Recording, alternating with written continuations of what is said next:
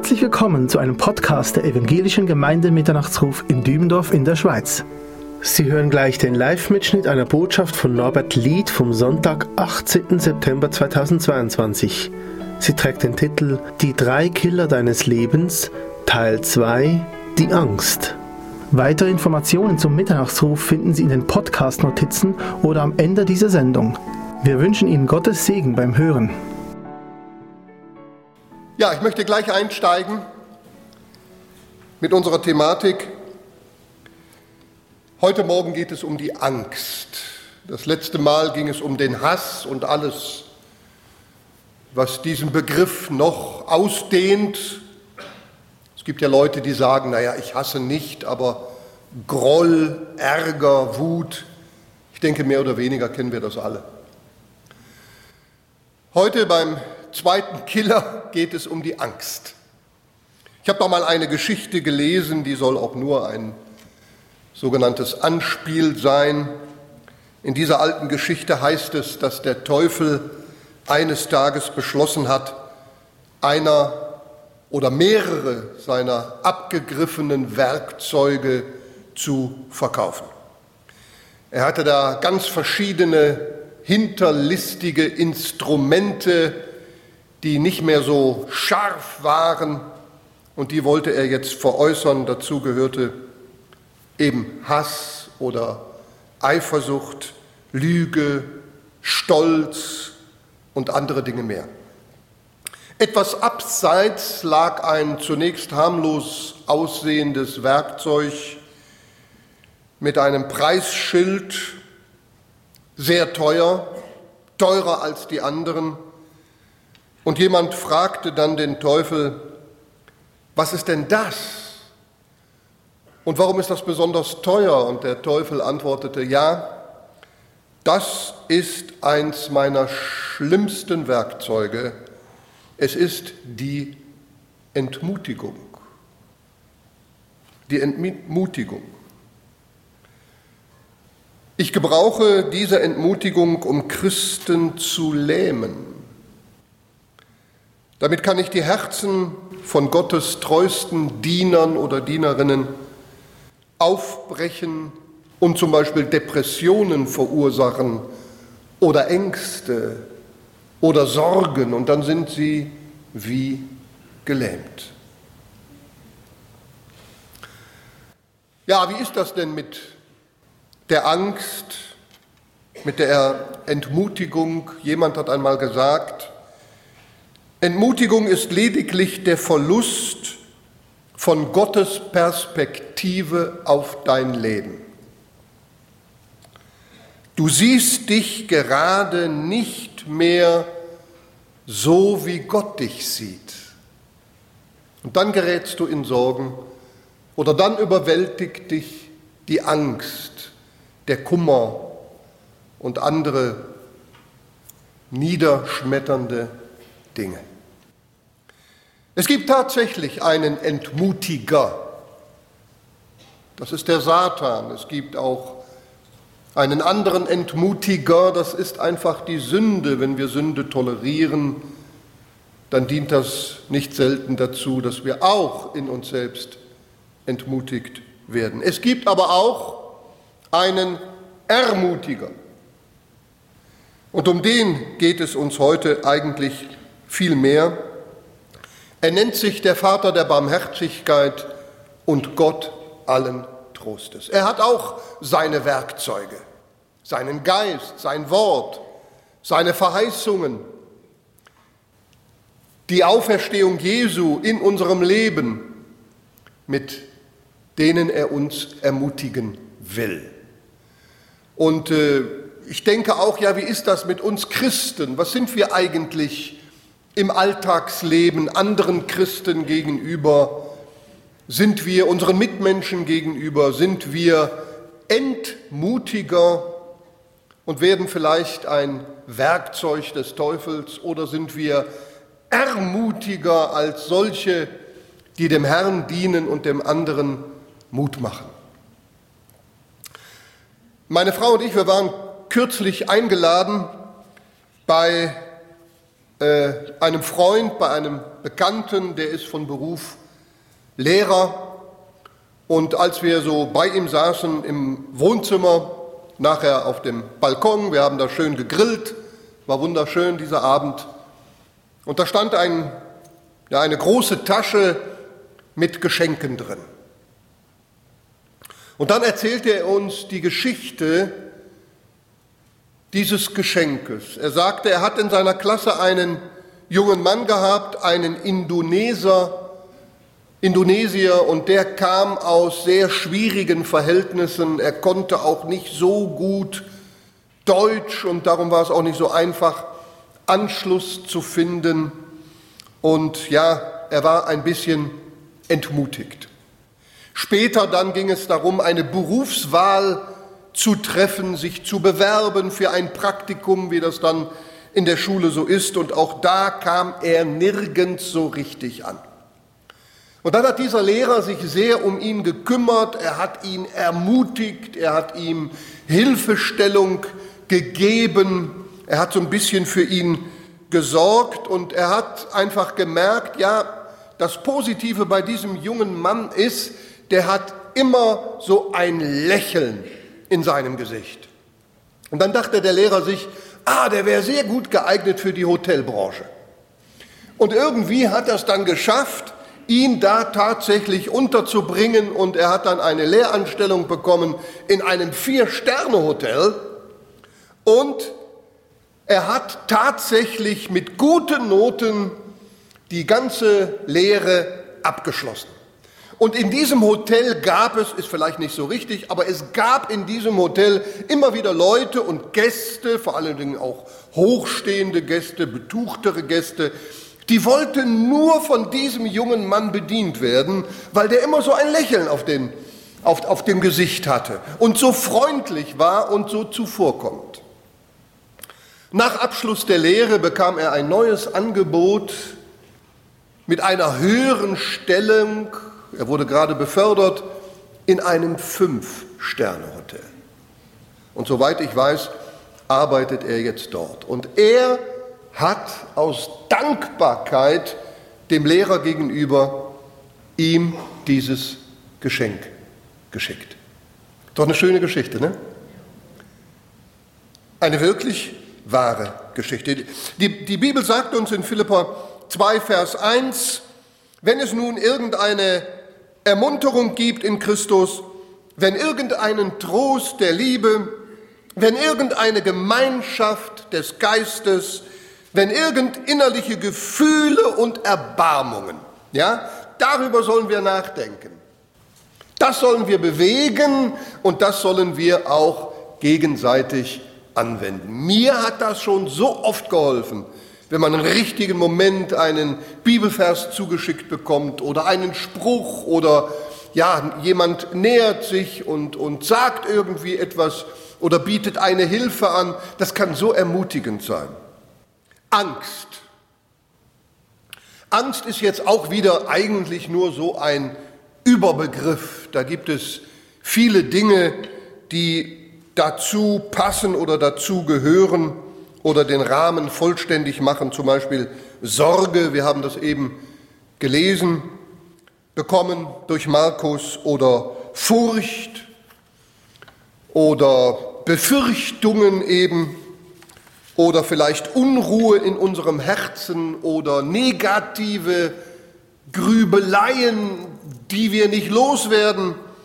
Oder es gibt verschiedene Arten Formen vielleicht von Schwermut bis hin zur Depression. Es gibt Panikattacken, die wir durchmachen, ja. Da wissen wir nicht, wo kommt das jetzt her, wo führt das hin. Oder Stress oder Todesangst. Ja, gibt es ja auch. Negative Erregungen aller Art, ganz einfach Verzweiflung. Ja, wie gehen wir damit um? Zunächst einmal, äh, das ist wunderbar, Markus, dass du das gelesen hast, tatsächlich aus dem Matthäusevangelium Kapitel 6. Sorget euch nicht. Das ist das Angebot des Herrn. Aber, und das ist der erste Punkt, und ich halte ihn für sehr wichtig, Wir sollten zunächst einmal feststellen, dass Angst oder Ängste zu haben und Sorgen zu haben keine Sünde sind.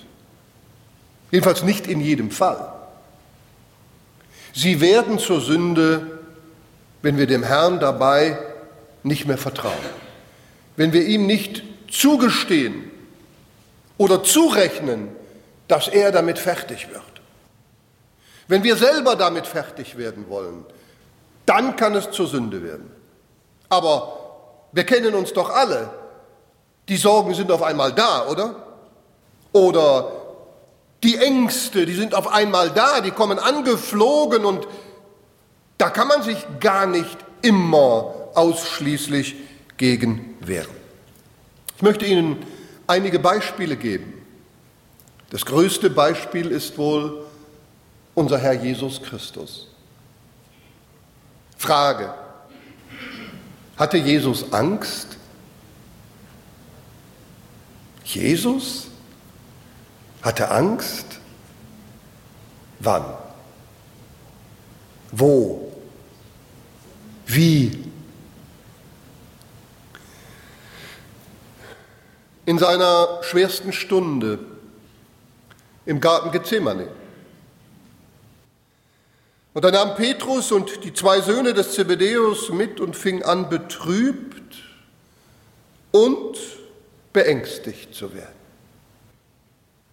Vater, ist es möglich, so gehe dieser Kelch an mir vorüber. Aber nicht mein Wille, sondern dein Wille geschehe. Ja, Jesus kannte das auch. Aber er hat dem Vater vertraut. Die Jünger, wie war es mit ihnen? Hatten die Jünger, kannten die Angst? Da fällt uns die Antwort schon leichter, nicht wahr? Ja, es gibt da eine Stelle in Markus Kapitel 10, Vers 32. Sie waren aber auf dem Weg hinauf nach Jerusalem und Jesus ging vor ihnen her und sie entsetzten sich und während sie nachfolgten, fürchteten sie sich. Ich mir gedacht, ja, das ist doch interessant. Das kennen wir doch auch, nicht wahr? Wie war das hier? Sie gingen hinauf nach Jerusalem. Ja, wir sind ja auch unterwegs in Richtung himmlisches Jerusalem. Und der Herr Jesus ging vor ihnen her. Das ist doch wunderbar. Er ist da, er ist dabei, er ebnet uns den Weg. Und sie folgten ihm. Das wollen wir ja auch alle aufrichtig. Und wir sind dabei, uns zu üben, darin dem Herrn Jesus Christus wirklich Folge zu leisten. Und mitten in der Nachfolge, hier heißt es, und während sie nachfolgten, fürchteten sie sich. Eigentlich müsste man sagen, ja, da habt ihr doch gar keinen Grund zu fürchten. Ihr könnt doch nichts Besseres machen, als dem Herrn nachfolgen. Aber sie bekamen es mit der Angst zu tun. Ein schwerer Weg lag vor ihnen. Wenn ein schwerer Weg vor deinem Leben steht, eine große Sorge, die dir Angst macht, ja, dann ist sie einfach da. Wie war das mit dem Apostel Paulus, dem großen Apostel Paulus? Im zweiten Korintherbrief, Kapitel 6, Vers 4 heißt es, wir erweisen uns als Gottes Diener in vielem Ausharren, in Bedrängnissen, in Nöten, in Ängsten. Oder im zweiten Korintherbrief, Kapitel 7, Vers 5 nach der neuen Genfer Übersetzung, und in unserem Inneren wurden wir von Sorgen und Befürchtungen umgetrieben, umhergetrieben. Oder 2. Korinther 11, 28. Außerdem, was außergewöhnlich ist, noch das, was täglich, hören Sie, täglich auf mich eindringt, die Sorge um alle Versammlungen. Oder bitte noch etwas, 2. Korinther 12, Deshalb habe ich Wohlgefallen an Schwachheiten, an Schmähungen, Nöten, Verfolgung und an Ängsten, für Christus. Denn wenn ich schwach bin, dann bin ich stark. Und der Herr Jesus Christus selber sagt ja einmal seinen Jüngern, nicht wahr? In der Welt habt ihr keine Sorgen. In der Welt habt ihr keine Sorgen, weil ich bin ja da, ich bin ja bei euch. Was, warum müsst ihr Sorgen haben? Nein, er, er sagt ihnen, sie haben es schon erkannt, in der Welt habt ihr Drangsal, sagen andere Übersetzungen. Ja, man kann es eben auch so übersetzen: In der Welt habt ihr Angst, denn wo Drangsal ist, da ist auch Angst. Aber wir sind darin getrost, dass dieser Satz dann nicht aufhört, sondern dass er sagt: Ich habe die Welt überwunden. Das ist unser Trost. Aber er bestätigt es. Er sagt nicht, er sagt nicht, wehe euch, ihr habt Angst in der Welt. Nein, er sagt, in der Welt habt ihr Angst. Also, ich sage es, du musst dir nicht ungeistlich vorkommen, wenn Sorgen und Ängste dich zum Beispiel um des Reiches Gottes willen bewegen oder Menschen, die dir anvertraut sind. Keine Ängste und keine Sorgen zu haben, geht nicht. Es funktioniert nicht.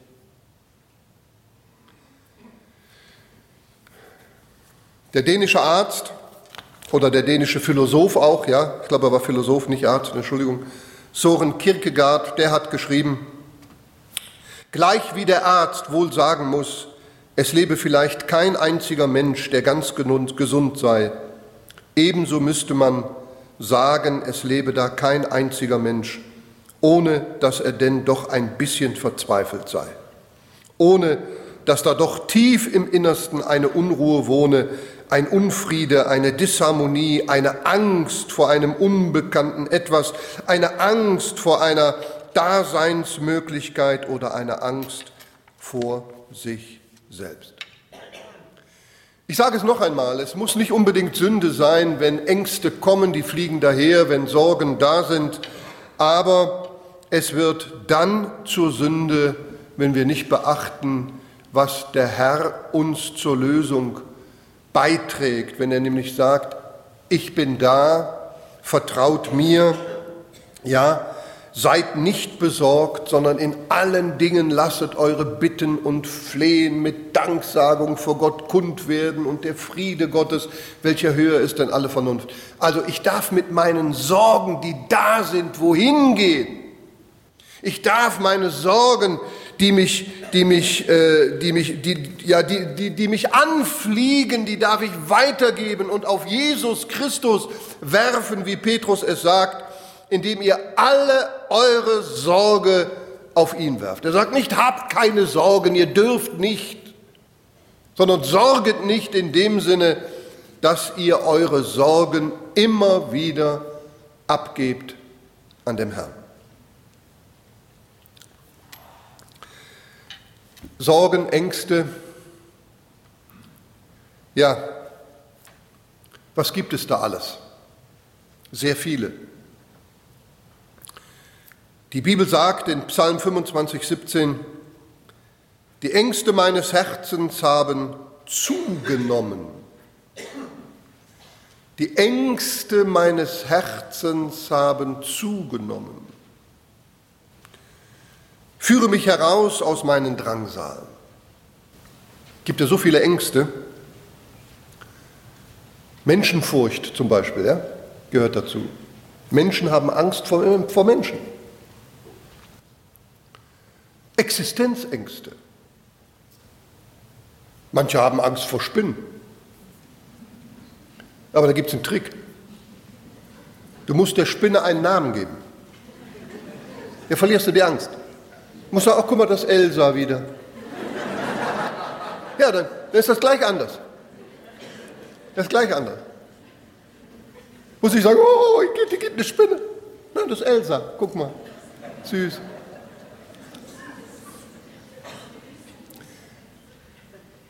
Was gibt es da noch? Angst natürlich vor Krankheit oder Angst davor, etwas zu verlieren, ja? Angst vor dem Tod Angst, dass Schuld offenbart wird. Angst vor Gericht oder Angst vor einer Trennung gibt es auch, vor einem Unfall. Angst, etwas nicht zu schaffen.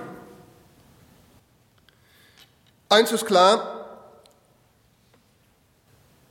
jede Art von Angst, was es nun auch ist, Sorge, Befürchtungen, alles was dazugehört, das lähmt uns und ist ein Killer des Teufels. Darum auch das Beispiel der Entmutigung am Anfang.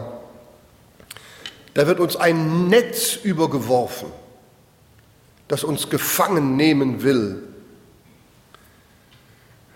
Die Bibel drückt es so aus, Psalm 10, Vers 9. Er lauert im Versteck wie ein Löwe in seinem Dickicht. Er lauert, um den Elenden zu fangen. Er fängt den Elenden, indem er ihn in sein Netz zieht. Wenn dich der Teufel da reinkriegt, ja, in dieses Netz der Angst, der Befürchtungen, der Sorgen und dich da einwickeln kann, dann sieht es schlecht aus. Ich hatte da etwas in Gedichtform gefunden. Angst ist wie ein Raubtier, das mich überfällt. Sie ist wie eine Wasserwelle, die mich überrollt. Angst ist ein Tornado, der mir entgegenrast. Aber jetzt kommt es. Angst ist wie ein Feind, den du, Herr, überwunden hast.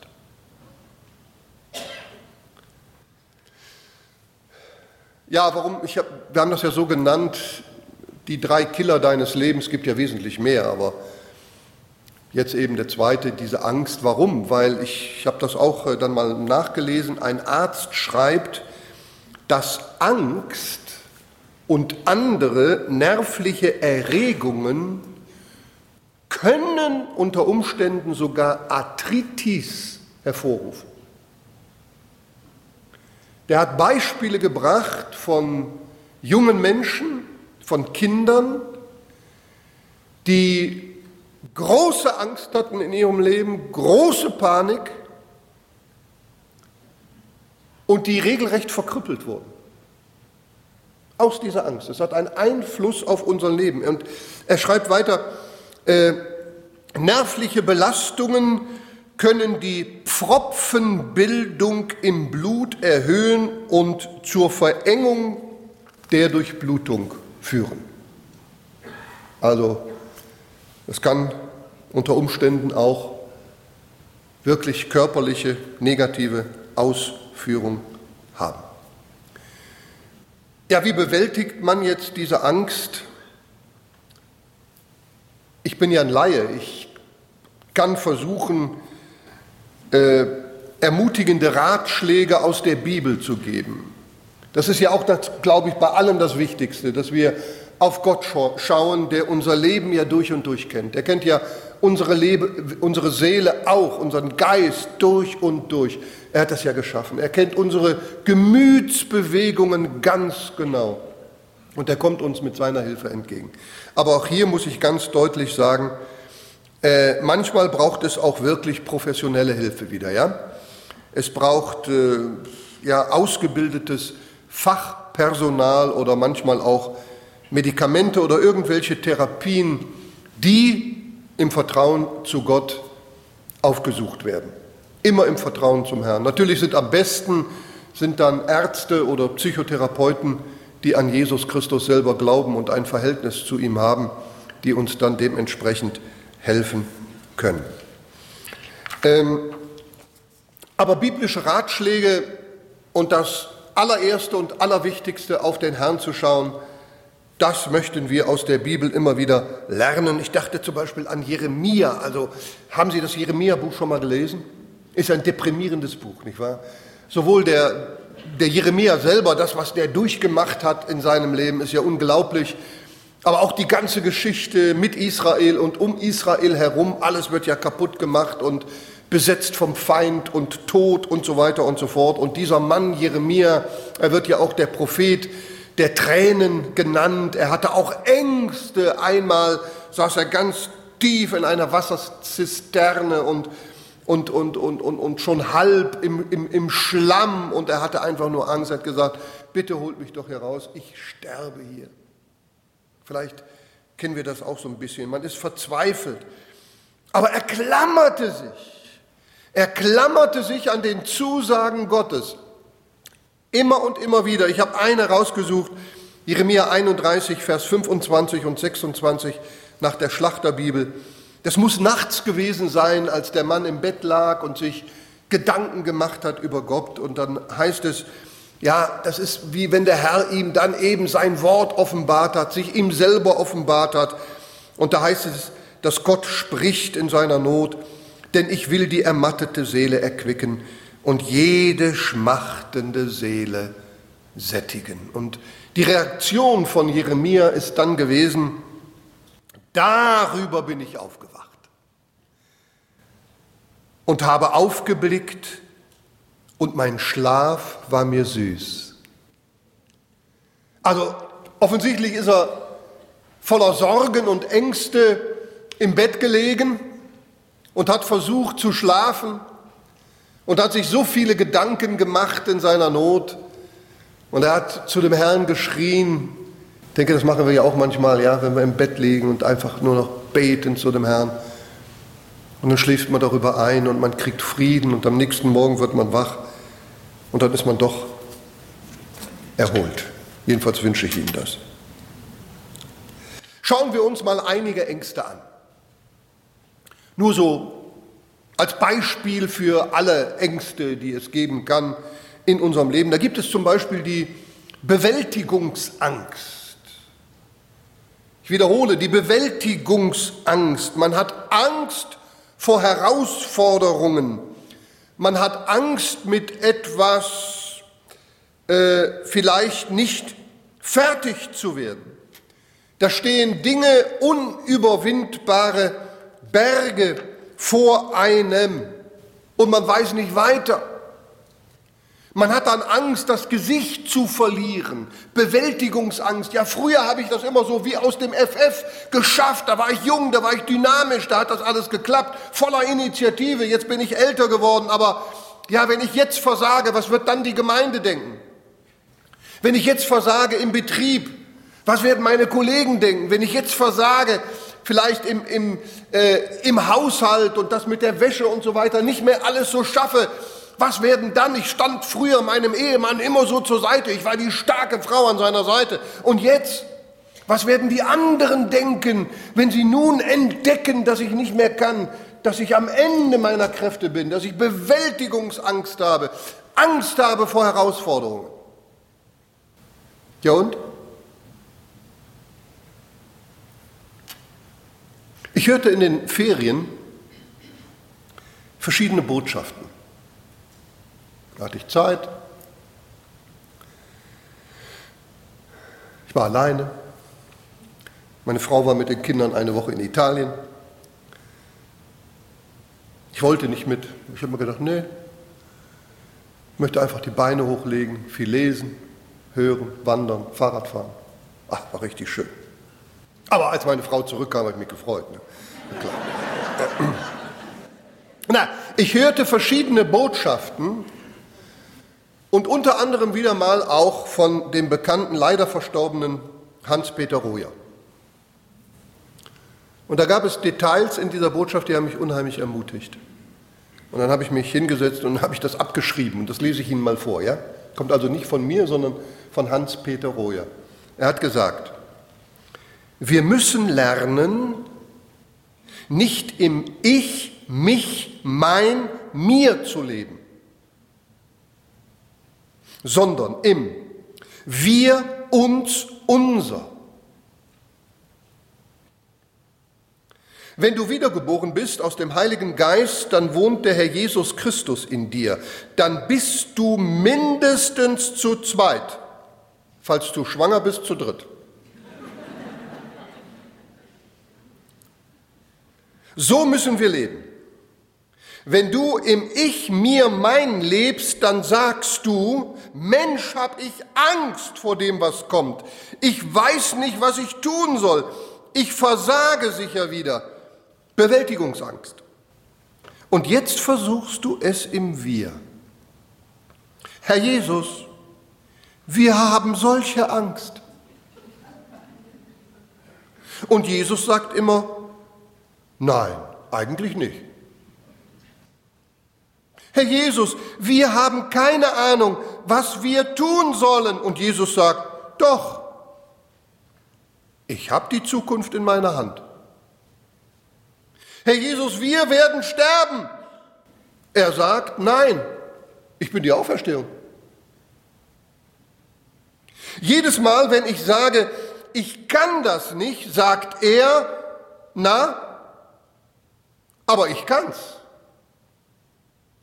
Jedes Mal, wenn ich sage, Jesus, ich bin nicht fähig, sagt er, ich weiß, aber ich bin fähig. Jedes Mal, wenn ich sage, Jesus, ich bin's nicht, sagt er, ich weiß, aber ich bin. Und da brachte er noch ein schönes äh, Beispiel, ich glaube, es war die Speisung der 5000, wo der Herr Jesus zum Philippus geht und ihm sagt, er sagt ihm nicht, wo kriegt ihr Speise her für die Leute? Er sagt, Philippus, woher nehmen wir Speise? Für die, ich glaube, es waren die 5000. Ja? Klingt ganz anders, ne? Ganz anders. Er ist doch da. Er ist doch da. Bewältigungsangst. Und wenn du es nicht schaffst, ja und? Ist doch auch keine Tragik. Sag's einfach dem Herrn. Dann gibt es die Menschenfurcht. Man hat Angst vor dem, wie Menschen reagieren, was sie über uns denken könnten, weil wir uns ja so verändert haben oder weil ja dies oder jedes Mal passiert ist oder eben, um darauf nochmal zurückzukommen, weil wir das nicht mehr so schaffen, wie wir es früher geschafft haben.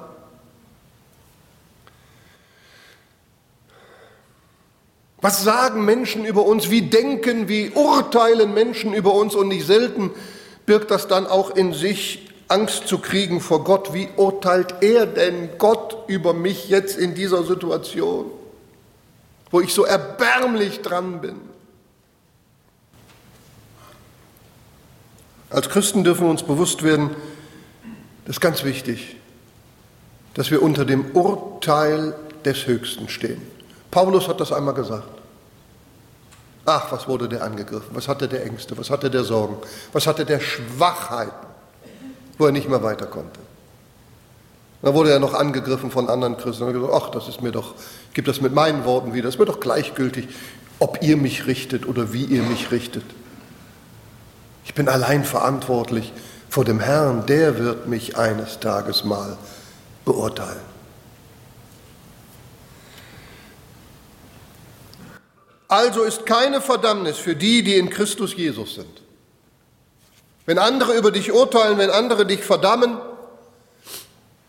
du aber aufrichtig versuchst, dem Herrn zu dienen und zu folgen, vielleicht nicht in derselben Art oder Kraft, wie du es früher getan hast, halt es dir vor Augen.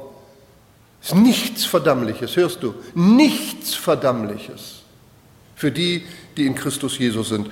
Jesus ist auferstanden. Jesus lebt in dir.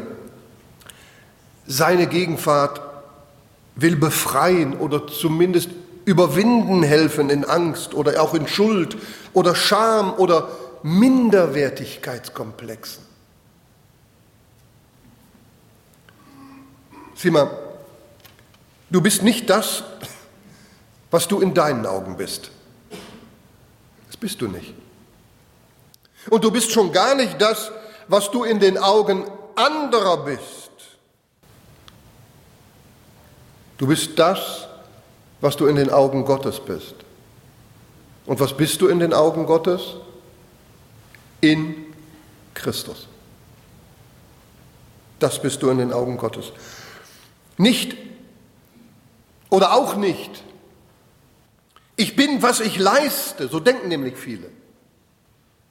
Ich bin nur das, was ich leiste. Das heißt, wenn ich viel leiste, wenn ich gut drauf bin, wenn ich Energie habe, wenn ich viel schaffe, wenn ich besser bin als andere, dann bin ich das auch in meinen Augen. Und dann können andere auf mich stolz sein. Und dann kommt das Gegenteil, man kann nicht mehr oder man hat nicht so gute Zeiten oder man ist kränklich. Und dann denkt man eben auch, ich bin, was ich leiste, beziehungsweise ich bin, was ich nicht leiste. Also ich bin nichts, was bin ich denn wert? Andere sind viel besser dran. Nein, du bist nicht das, was du leistest. Du bist in den Augen Gottes das, was er geleistet hat für dich. Nimm das mit. Nimm das mit in die Woche. Ich bin das, was ich in Christus Jesus bin. Nehmen wir noch die Angst vor der Zukunft. Wir hören das ja immer wieder. Es wird nicht mehr so sein, wie es war.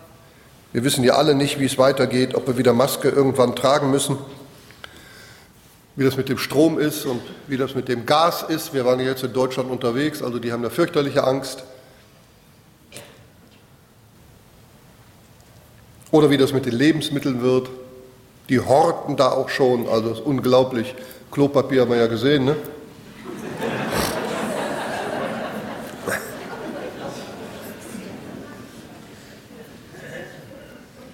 Angst vor einem Atomkrieg. Jetzt muss man wieder aufrüsten, man muss sich selber wehren.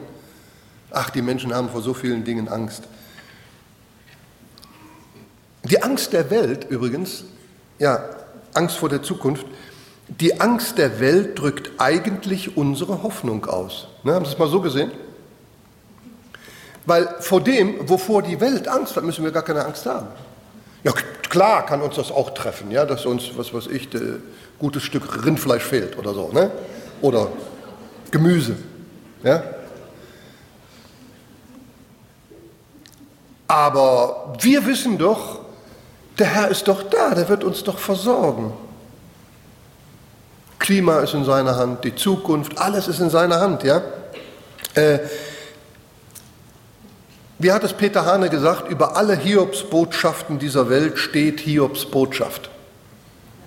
Ich wiederhole, über alle Hiobsbotschaften dieser Welt steht Hiobs Botschaft. Gott hat doch diese, diese Geschichte des Hiob nicht umsonst in die Bibel genommen. Ist eine wirklich wahre Begebenheit. Da geht es zunächst einmal um Hiob. Es geht aber prophetisch sicherlich auch um die Situation Israels. Es geht sicherlich auch um die Situation der Christenheit, deines Lebens. Es geht sicherlich auch im Endeffekt um die Situation der ganzen Welt. Denn die ganze Welt hat es mit Satan zu tun, der Durcheinanderbringer, der Kaputtmacher, ja, der Entmutiger, der versucht uns alles zu nehmen, dieser Welt alles zu nehmen und seine Herrschaft aufzudrücken. Und dieser Hiob, ja, was ist denn die Botschaft des Hiob? Der hat doch eine Hiobsbotschaft nach der anderen gehört, dieser arme Mann. Aber die Botschaft Hiobs ist, dass Gott eines Tages alles zum guten Ende führt. Durch alle Nöte hindurch. Ja, die bleiben uns nicht immer erspart. Der Mann hat wirklich viel verloren. Und er bekommt von Gott nicht mal eine Antwort. Das kennt unsere Welt ja auch oder, oder vielleicht Israel oder wir als Christen. Ja, Herr, wo bist du denn jetzt? Guck doch mal zu hier, was ist denn alles los? Aber die Antwort wird eines Tages kommen und dann, wie ist er dem Hiob begegnet, hat ihm nicht seine Fragen beantwortet. Er hat ihm seinerseits Fragen gestellt. Wo warst du als ich? Hat er ihn konfrontiert mit seiner Größe und dann hat er ihm am Schluss alles doppelt erstattet. Das ist die Botschaft Hiobs. Er hat ihm alles doppelt erstattet, nur seine Kinder nicht. Ich hatte schon mal gesagt, nur seine Kinder nicht. Er hatte zehn Kinder, er hatte 700, was weiß ich, Rinder oder was es waren, und da hat er 1400 bekommen. Er hatte 500 Esel, hat er 1000 Esel bekommen und so weiter und so fort. Er hatte zehn Kinder und hat aber nur zehn Kinder wiedererstattet bekommen. Warum nur zehn? Ich denke, weil die anderen zehn ja noch da waren. Zwar in einer anderen Welt, aber sie waren gerettet. Wenn ich das sehe, wie der Hiob geopfert hat, wie er gebetet hat für seine Kinder, Golgatha sieht man, das ist doch wunderbar. Der Herr wird uns keine Antwort schuldig bleiben. Er sitzt auf dem Thron. Das war zum Beispiel auch dieser Tage für mich so eine Ermutigung, äh, einfach zu lesen in den Psalmen, Kapitel 11, Vers 4. Der Herr in den Himmeln ist sein Thron. Seine Augen schauen auf die Erde. Da denke ich ja, wenn der Herr im Himmel auf seinem Thron sitzt und er auf die Erde schaut, das heißt, ich regiere alles von hier aus. Ich sehe alles. Die Menschen sagen, Psalm 2, lass uns zerreißen seine Bande, von uns werfen die Stricke, ja? Wir wollen uns lösen von allem, was uns an Gott bindet. Und Gott antwortet, da heißt es, der im Himmel thront, lacht ihre. Ihr könnt doch gar nicht vor mir weglaufen. Ein Warfield hat gesagt, in der unendlichen Weisheit des Herrn, der ganzen Erde, fällt jedes Ereignis mit absoluter Präzision auf die richtige Stelle in der Entfaltung des Planes Gottes. Und da gibt es so viele Stellen, so viele Stellen, wo das wirklich der Fall ist. Und der Apostel Paulus, der hat damit gerechnet, ja. Der sah in allem Gott, das fasziniert mich. Der Petrus ja natürlich genauso der, und die anderen Apostel. Äh, wie die in allem, in allem Gott sahen, in allen Ereignissen sahen sie Gott. Zum Beispiel schreibt eben Paulus in 2. Korinther 7, 5 bis 7 nach der Mengebibel, denn auch nach unserer Ankunft in Mazedonien fanden wir durchaus keine leibliche Ruhe, Unruhe, Ängste, Sorgen, sondern überall gab es Bedrängnis, von außen Kämpfe und inneren Ängsten. Da haben wir es wieder. Die kannten auch Ängste. Aber Gott, der die Gebeugten tröstet, hat auch uns getröstet durch die Ankunft des Titus.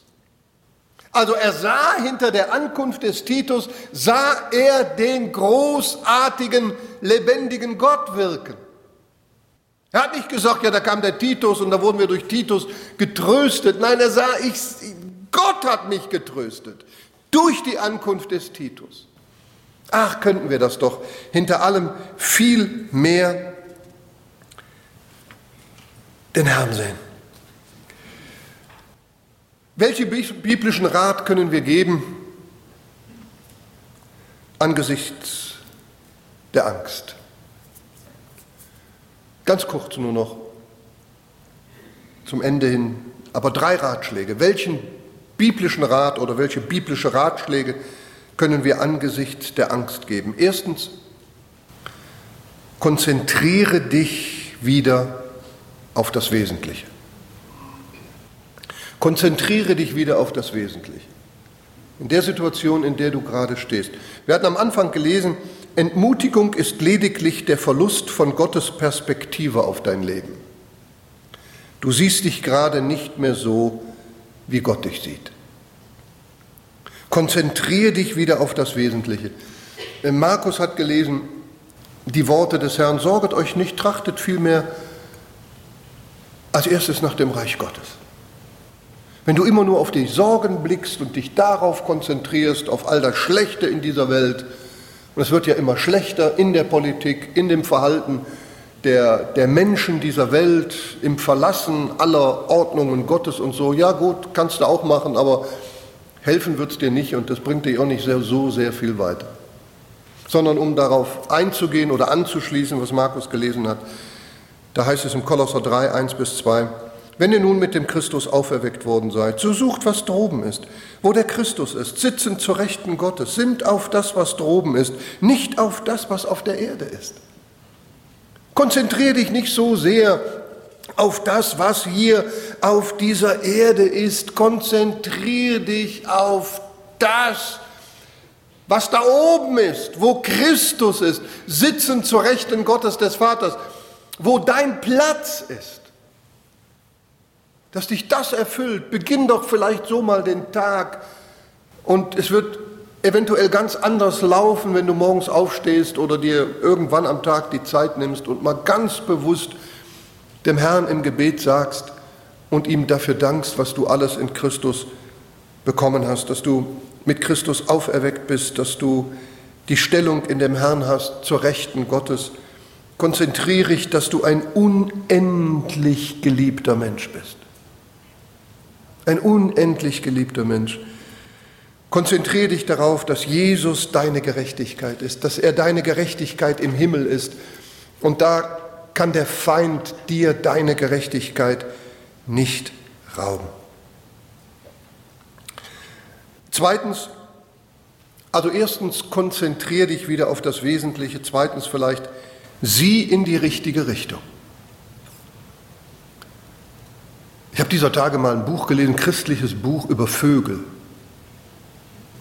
Ach, kann ich Ihnen nur empfehlen. Unwahrscheinlich. Wie Gott der Schöpfer das da alles gemacht hat und was die alles können und wie die, wie die gucken können. Zum Beispiel eine Taube. Eine Taube kann aus 80 Meter Entfernung, könnte sie denn lesen, eine Zeitung lesen. Ja. So ein Habicht oder, oder, oder was weiß ich da, noch aus 130 Metern eine Zeitung lesen. Und wie die gucken können, ja? Die Perspektiven. Unheimlich. Sieh in die richtige Richtung. Krieg wieder den richtigen Blick. Also 2. Korinther 3, 18, wir alle aber mit aufgedecktem Angesicht die Herrlichkeit des Herrn anschauen. Das befreit ungemein. Wir werden verwandelt dadurch nach demselben Bild von Herrlichkeit zu Herrlichkeit als durch den Herrn den Geist. Es kommt also alles darauf an, worauf du siehst, mit aufgedecktem Angesicht auf den Herrn. Ne? Wie hat es mal jemand geäußert?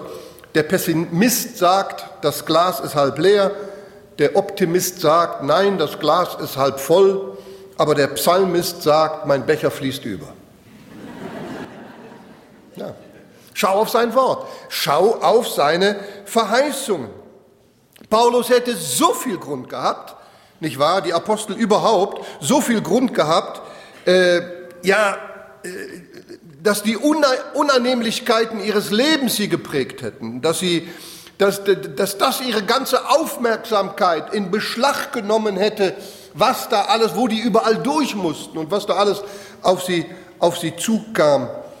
Aber das haben sie nicht gemacht. Sie haben immer wieder durch alles hindurchgeschaut auf den Herrn. Und sie haben immer wieder ihn als, als den großen Herrn auch gesehen. Das ist ja so, wenn du auf dich selbst schaust, ja, dann, dann zieht dich das nach unten. Äh, wenn du auf das schaust, was uns oder diese Welt negativ belastet, dann drückt uns das zusätzlich noch runter. Wenn du auf andere schaust da und dich vergleichst, dann wirst du vielleicht deprimiert. Ja? Weil du nicht so leistungsfähig bist, eventuell wie andere. Aber schaust du auf die Herrlichkeit des Erlösers, dann verändert sich alles. Auch da habe ich einen Spruch gefunden.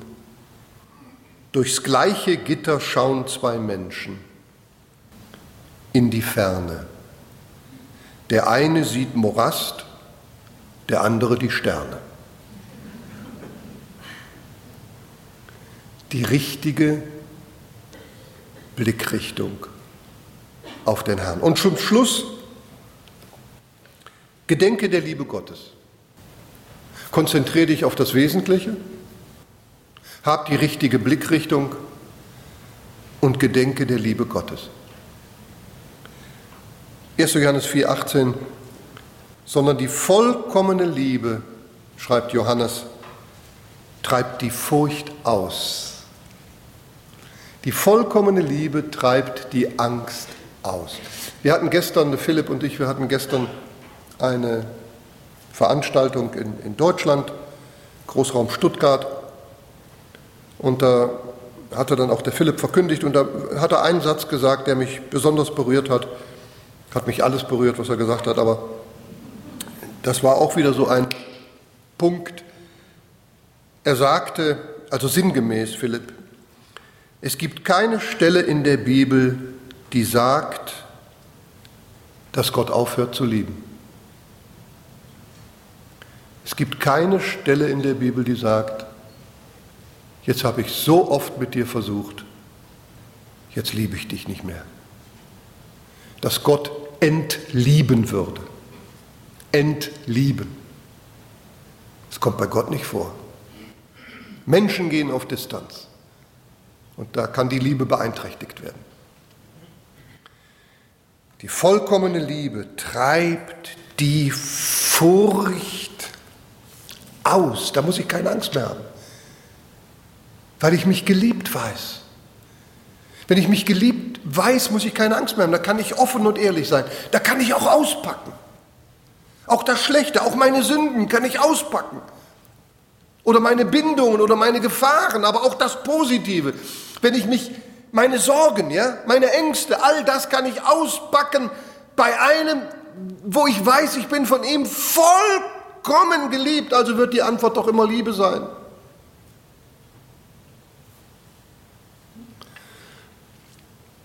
Wer sich geliebt weiß, muss sich nicht fürchten vor Strafe, vor Gericht.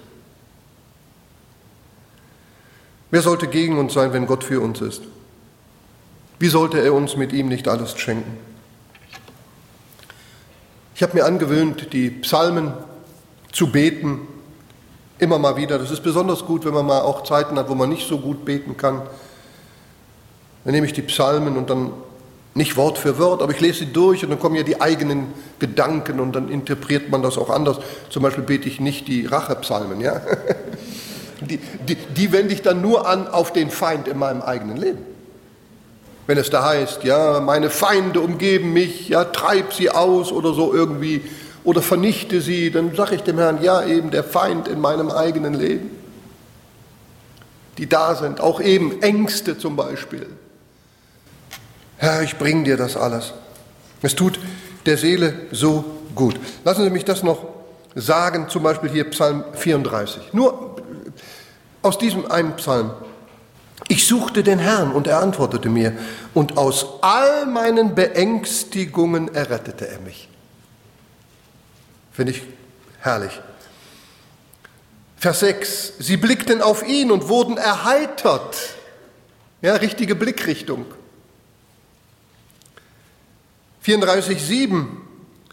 Und aus allen seinen Bedrängnissen errettete er ihn. 34, 19. Nahe ist der Herr denen, die zerbrochenen Herzens sind. 34, 20. Zahlreich sind die Widerwärtigkeiten des Gerechten, aber aus ihnen allen errettet ihn der Herr. Vers 23. Der Herr erlöst die Seele seiner Knechte und alle, die zu ihm Zuflucht nehmen, werden es nicht büßen müssen. Ich weiß, dass das Thema Angst viel komplexer ist und dass es da viele Dinge noch gibt zu berücksichtigen. Aber Römer Kapitel 15, 33 sagt, der Gott des Friedens sei mit euch allen. Amen. Ich darf noch beten. Herr, wo wir die Perspektive auf dich verloren haben und wo uns nur noch Angst beherrscht oder Befürchtungen oder Sorgen oder sonst irgendwelche negativen Dinge, Schwermut, wo wir diese Perspektive auf dich verloren haben, Herr, da wollen wir sie doch zurückgewinnen und wir wollen uns darauf besinnen, dass du doch da bist. Jetzt, in diesem Moment, siehst du unsere Verfassung und sagst, ich bin in dir, ich bin dir nah, ich rette dich, ich helfe dir heraus. Und wenn es dauert und noch keine Genesung da ist, dann ist deine tröstende Hand doch über uns. Und du trägst uns auch durch diese Zeit. Gelobt sei dein wunderbarer Name. Herr, lass es doch uns auch bewusst werden und lass es uns doch jetzt auch prägen, vielleicht, was wir gehört haben. Und gib uns doch allen Gnade, dass wir, es beginnt ja alles mit einer Entscheidung, dass wir diese Entscheidung treffen, ja, ob es wohl auch noch dauert oder nicht, ich schaue auf den Herrn. Und allein darin darf ich schon ermutigt sein. Danke dafür. In dem Namen des Herrn Jesus Christus. Amen. Dieser Podcast wurde produziert vom Missionswerk Mitternachtsruf. Schnitt und Redaktion Joshua Keller.